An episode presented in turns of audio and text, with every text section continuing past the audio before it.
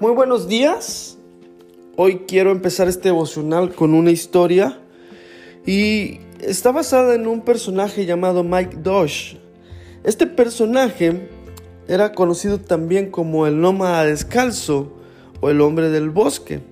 Mike era un ex militar cansado de la civilización que decidió adentrarse en la naturaleza y vivir en los bosques de Olímpica al noreste de Estados Unidos. Mike decidió de pronto un día, cansado de la civilización y sus costumbres, buscar aislarse y adentrarse en la naturaleza. Pero este personaje quería vivir bajo su propio código e hizo un juramento al no volver a usar calzado jamás. Las primeras experiencias que Mike tuvo fueron el descubrir la sensibilidad que sus pies tenían al estar descubiertos ante las variaciones del suelo que él estaba pisando. Una ocasión, una de las cadenas televisivas más importantes de los Estados Unidos decidió hacer una historia sobre él. Y en una de sus entrevistas le hicieron la siguiente pregunta.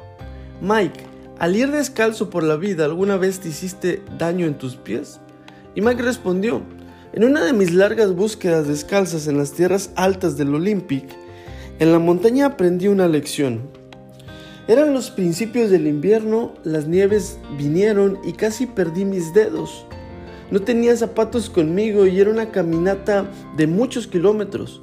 Así que corté mi chaqueta de piel y me hice unas botas para proteger mis pies. Fue ahí que me di cuenta. Será mejor que cambie mi actitud y juramento sobre andar descalzo. Fue una enseñanza poderosa. Aprendí el significado y la sabiduría de uno de los dichos de mis mayores. No confundir la hierba con la maleza.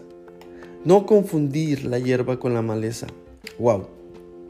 En la vida podemos enfrentarnos a situaciones que nos llevarán a cambiar nuestras ideas y moldear a nuestras propias necesidades, como lo hizo Mike. La actitud de Mike fue moldeada por las causas que lo llevaron a exponerse a un mal clima y no tener la protección necesaria.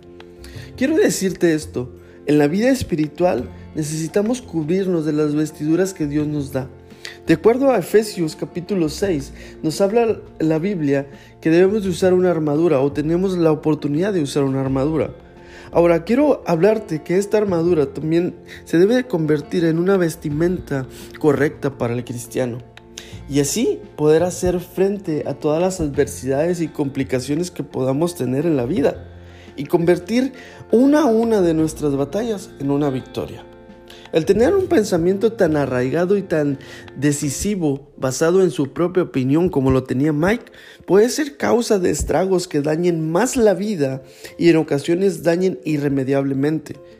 La Biblia nos enseña en Proverbios capítulo 3 versículo 7 que no debes de creerte demasiado sabio, sino honrar al Señor y apartarte del mal. Sabes, otra versión dice que no debemos ser sabios en nuestra propia opinión.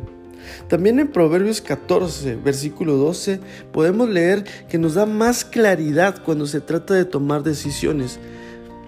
Y el, pasaje dice, hay caminos que parecen derechos, pero al final de ellos está la muerte.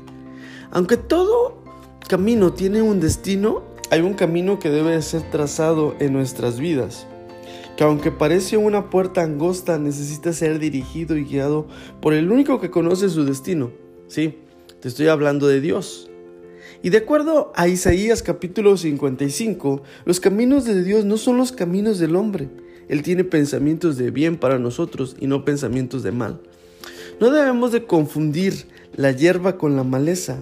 Aunque las adversidades que enfrentemos nos lleven a una temporada complicada y difícil de transitar, dejemos de ser sabios en nuestra propia opinión y dejemos que Dios se convierta en nuestro mapa y que Él trace nuestra ruta, teniendo confianza en Él, porque la esperanza del destino que nos espera es un destino glorioso. Buenos días, bendiciones.